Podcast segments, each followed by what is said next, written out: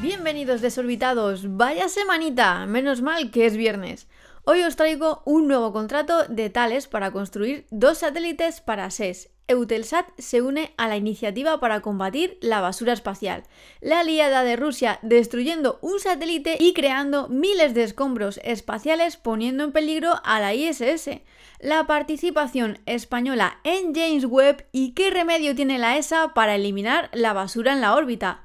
¿Preparados? 3, 2, 1, despegamos. 3, 2, 1, 0.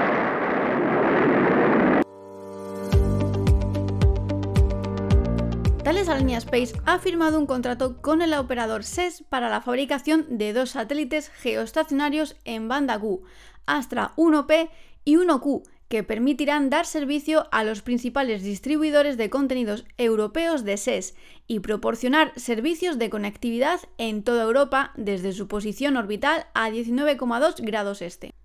Astra 1P consolidará la posición predominante de SES en televisión y permitirá que los propietarios y difusores de contenido públicos y privados de Alemania, Francia y España continúen ofreciendo cadenas de televisión por satélite con la máxima calidad de imagen y de la forma más eficiente y rentable. El satélite se basará en la potente plataforma 100% eléctrica Spacebus Neo, desarrollada por Thales Alenia Space y aprobada en órbita. Por su parte, Astra 1Q un satélite definido por software de nueva generación que posee a la vez haces de cobertura anchos y estrechos de alta capacidad, podrá proporcionar servicios de teledifusión directa al hogar, semejantes a los del Astra 1P Además, este satélite totalmente flexible será personalizable en órbita y se podrá reubicar fácilmente en otras posiciones orbitales, permitiendo a SES atender a la evolución de las necesidades de sus clientes de vídeo y de datos en el futuro.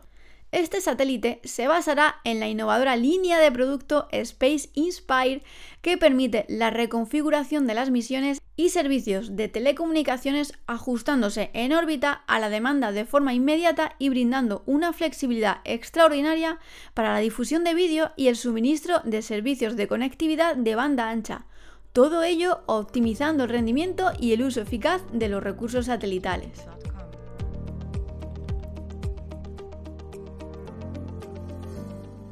Es oficial, desorbitados. Queda un mes para el lanzamiento del James Webb. ¡Qué nervios! Y por si no lo sabéis, España ha tenido y tiene un papel muy importante en la misión. El Centro de Astrobiología es el único centro español y uno de los pocos a nivel mundial que participan en dos de los cuatro instrumentos a bordo, NIRSPEC y MIRI. Dentro de un mes está previsto el lanzamiento del telescopio espacial James Webb, que se convertirá en el próximo gran observatorio científico en el espacio desde la Guayana francesa a bordo de un Ariane 5. España a través del CAP tiene una importante participación en esta misión, siendo uno de los pocos centros a nivel mundial que participan en dos de los cuatro instrumentos del James Webb, NIRSPEC y MIRI. Además, la participación española en estos instrumentos ha estado liderada por dos investigadores del CAP, Santiago Arribas y Luis Colina. El instrumento NIRSPEC es un espectrógrafo con una altísima sensibilidad gracias al cual se puede descomponer y analizar la luz infrarroja con un gran detalle. Esto permite a los investigadores derivar las propiedades físicas, determinar la composición química y caracterizar los movimientos de los objetos astronómicos observados. NIRSPEC está especialmente diseñado para abordar los grandes objetivos científicos de la misión, la detección y caracterización de las primeras galaxias y su transformación hasta el presente, los procesos que dan lugar a la formación de estrellas y los sistemas planetarios y la caracterización de los exoplanetas, y en particular la composición química y propiedades de sus atmósferas. El instrumento NIRSPEC ha sido construido por la ESA con Airbus Defence and Space como contratista principal. La NASA ha contribuido al instrumento con los detectores y el dispositivo microelectromecánico que permite la observación multiobjeto. Es importante señalar que las empresas españolas del sector aeroespacial CASA, CRISA e Iberespacio han desarrollado importantes componentes del instrumento NIRSPEC, como es la electrónica de control de todo el instrumento, el sistema de cableado criogénico y la cubierta del sistema óptico. En cuanto a MIRI, se trata del instrumento más sofisticado enviado al espacio para trabajar en el rango del infrarrojo térmico y está compuesto por una cámara, un espectrógrafo y un coronógrafo. Será de 10 a 100 veces más sensible que su inmediato predecesor y tendrá una resolución angular de 6 a 8 veces superior. La participación española en MIRI ha sido muy importante pues desde 2001 se participa en el desarrollo del instrumento y en su explotación científica. En este sentido, los grupos de ingeniería del Instituto Nacional de Técnica Aeroespacial junto con la empresa de ingeniería LIDAX desarrollaron el MTS hasta 2012. Comienza la cuenta atrás para el lanzamiento de James Webb.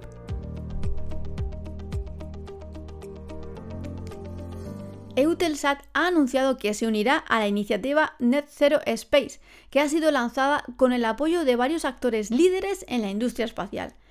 La ambición de esta alianza internacional es crear un entorno espacial sostenible en 2030, iniciando acciones inmediatas para contener y mitigar la generación de desechos en órbita. De esta manera, Eutelsat reitera su compromiso con un entorno orbital seguro y ordenado. Bajo este plan, Eutelsat ha logrado una tasa de éxito superior al 95% para desorbitar su nave espacial, muy por encima del promedio de la industria. El plan también promueve el pleno cumplimiento de los requisitos de la ley espacial francesa, que se encuentra entre las más estrictas del mundo cuando se trata de prevenir la formación de desechos espaciales. Desde el advenimiento de la era del espacio exterior en 1957, más de 12.000 satélites se han puesto en órbita y se han convertido progresivamente en más de un millón de objetos estancados de al menos un centímetro de tamaño que ahora se consideran desechos orbitales. Ante esta situación existe una necesidad imperiosa de actuar internacionalmente para asegurar un seguimiento continuo de los avances en el tratamiento de la congestión del espacio ultraterrestre, de modo que todas las partes interesadas puedan desarrollar sus actividades en un entorno orbital de la Tierra sostenible.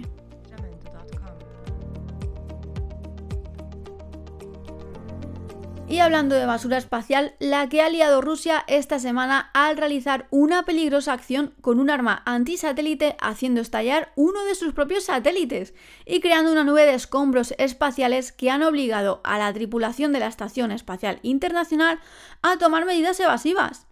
Estados Unidos ha denunciado esta acción al considerarlo peligroso e irresponsable. Esta acción de Rusia ha reavivado las preocupaciones sobre la creciente carrera de armamentos espaciales, que abarca desde el desarrollo de satélites capaces de desviar a otros fuera de órbita hasta armas láser. La prueba peligrosa de Rusia ha generado más de 1.500 piezas de escombros orbitales rastreables y probablemente, según Estados Unidos, creará cientos de miles de piezas de escombros orbitales más pequeños. La tripulación a bordo de la ISS del puesto de avanzada orbital tuvo que cerrar las escotillas de la estación y luego se refugiaron en sus barcos de regreso el procedimiento estándar de alarma de refugio seguro en caso de una emergencia que podría obligar a la evacuación.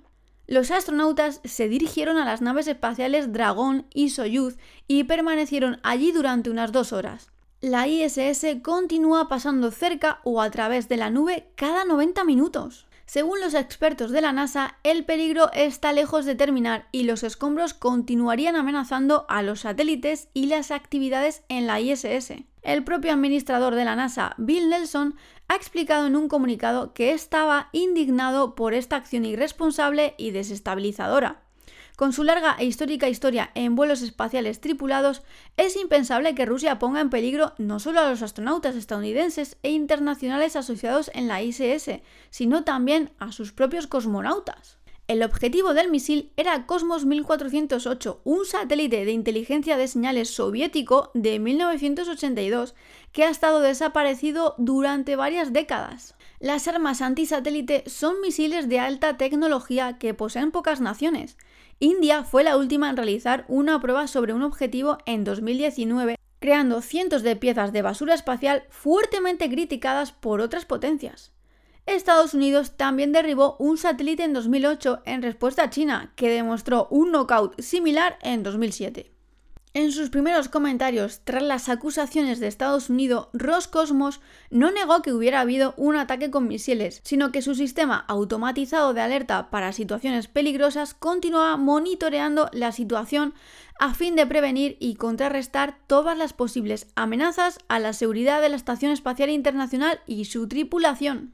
El año pasado Gran Bretaña y Estados Unidos acusaron a Rusia de probar un satélite de muñeco de anidación que se abrió y lanzó una nave más pequeña para acechar un satélite estadounidense.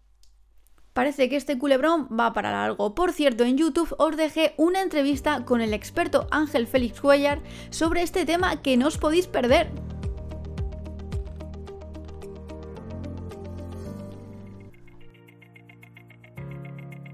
Esta semana ha crecido la especulación sobre la basura espacial y lo cierto es que existen muchos programas espaciales que incluyen sistemas para eliminar estos escombros tan peligrosos como aleatorios.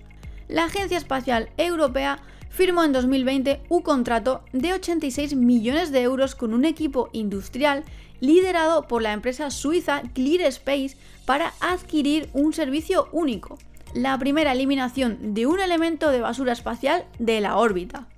Como resultado, en 2025 ClearSpace lanzará la primera misión activa de eliminación de escombros, ClearSpace 1, que se reunirá, capturará y desmontará para la reentrada de la parte superior de una Vespa utilizada con el lanzador Vega de Europa. Pagar por un contrato de servicio de este tipo en lugar de adquirir y ejecutar directamente toda la misión representa una nueva forma de hacer negocios para la ESA, que se pretende que sea el primer paso para establecer un nuevo sector comercial en el espacio. Estos incluyen sistemas avanzados de guía, navegación y control e inteligencia artificial basada en la visión, lo que permite que el satélite perseguidor se acerque de forma segura al objetivo de forma autónoma, así como brazos robóticos para lograr la captura.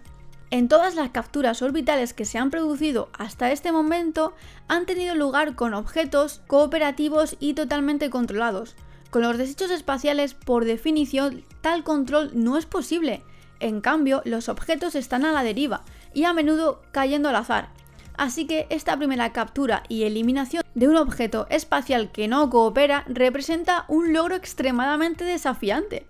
Pero con el número total de satélites que aumentará rápidamente en la próxima década, las retiradas regulares se están volviendo esenciales para mantener los niveles de escombros bajo control para evitar una cascada de colisiones que amenazan con empeorar el problema de los escombros. A velocidades orbitales, incluso un tornillo puede golpear con fuerza explosiva, que los diseñadores de misiones no pueden proteger, en cambio, la amenaza debe gestionarse mediante la eliminación activa de escombros. El plan es que esta captura pionera constituya la base de un caso de negocio recurrente, no solo para la eliminación de escombros por parte de actores espaciales responsables en todo el mundo, sino también para el servicio en órbita. Estas mismas tecnologías también permitirán el reabastecimiento de combustible en órbita y el mantenimiento de satélites, lo que prolongará su vida útil. Con el tiempo, prevén que esta tendencia se extienda al ensamblaje, la fabricación y el reciclaje en órbita. La misión Clear Space 1 se lanzará inicialmente a una órbita inferior de 500 kilómetros para su puesta en servicio y pruebas críticas, antes de ser elevada a la órbita objetivo para el encuentro y la captura utilizando un cuarteto de brazos robóticos, volando bajo la supervisión de la ESA. El perseguidor combinado del robot espacial más el objetivo Vespa serán desorbitados para arder en la atmósfera. Y hasta aquí el programa de hoy. No os olvidéis que cada viernes tenéis una cita conmigo y dadme todo el feedback que queráis por las redes sociales de fuera de órbita. Nos espera un mes de noviembre muy intenso, por no mencionar el mes de diciembre. Nos vemos por YouTube y nos escuchamos por aquí. Hasta la semana que viene, desorbitados.